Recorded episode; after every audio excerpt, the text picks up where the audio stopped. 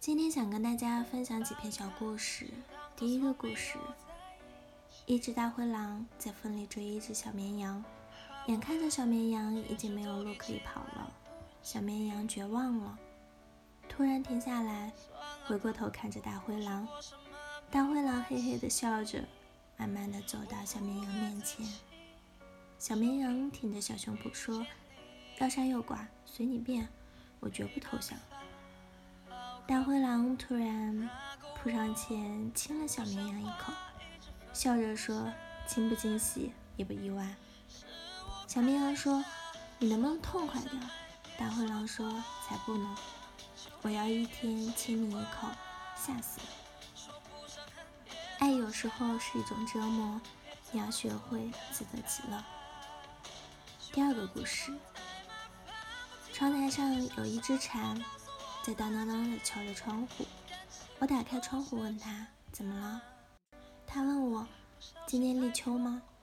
我点点头说嗯。他笑着说：“我新学了一首歌，唱给你听啊。”我说好啊。唱完歌他就飞走了。我以为那不过是夏天中最平常的一天，对于他来说，那却是一生一次的告白。他自己准备了仪式。我就忘记问他，明天你还来吗？有些人早已准备好了告别，只是我们不知道而已。你仍在开心的计划旅行要去哪里，可是他在计划怎么分手，却还没有找到理由。告别一个人的事儿，另一个人只能被动接受。第三个故事。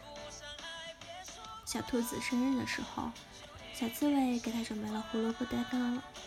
长颈鹿生日的时候，小刺猬给它准备了合欢树叶蛋糕。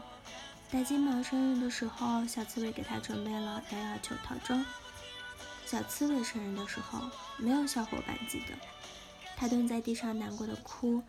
旁边的仙人球说：“走，我带你去个地方，那是一个小山坡，长满了青青草。”仙人球说：“我们一起滚下去啊，很好玩的。”小刺猬团起球，滚了下去，滚啊滚，滚到了小山坡底下，浑身扎满了各种好吃的水果。仙人球笑着说：“生日快乐！”有时候你努力的讨好别人，别人还害怕扎到他呢。挤不进去的世界，不必强求。这世上仍有一个人懂你。第四个小故事，冰箱里有一块生姜，已经奄奄一息了。他已经好久没有参与任何菜的烹饪了，越来越变感。他问西红柿：“我会不会被丢掉啊？”西红柿安慰他说：“不会的。”他说：“可是我害怕。”冰箱的门被打开了，生姜被拿出了冰箱，切成了丝，然后做成了一大杯姜丝可乐。男孩捧着杯子递给女孩。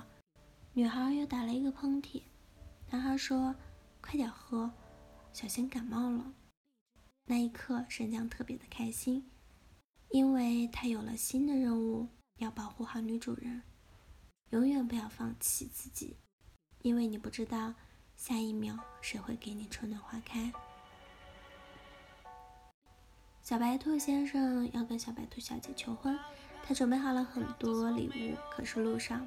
他碰到了哭泣的小孩，于是把气球给了小孩，小孩笑了。他碰到了饿坏的小猫，于是把鲜肉给了小猫，小猫吃饱了也笑了。他碰到了吵架的小狐狸夫妇，于是把鲜花给了他们，他们笑了。他碰到了小白兔小姐，可是两手空空。小白兔小姐问他：“你不是要告诉我一件事儿吗？”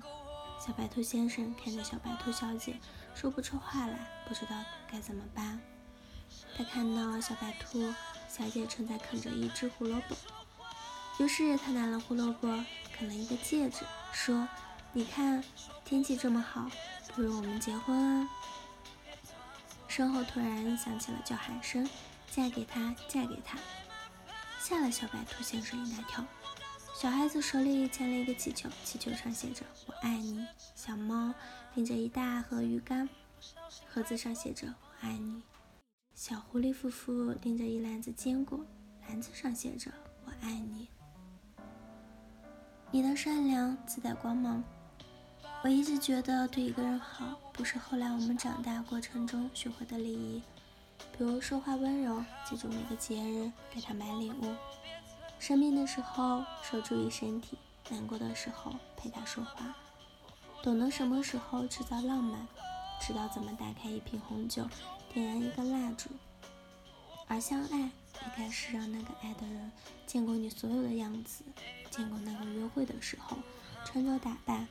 漂亮无懈可击的你，也见过颓废难过不堪一击的你，见过睿智聪明的你，也见过傻起来一本正经爱的你。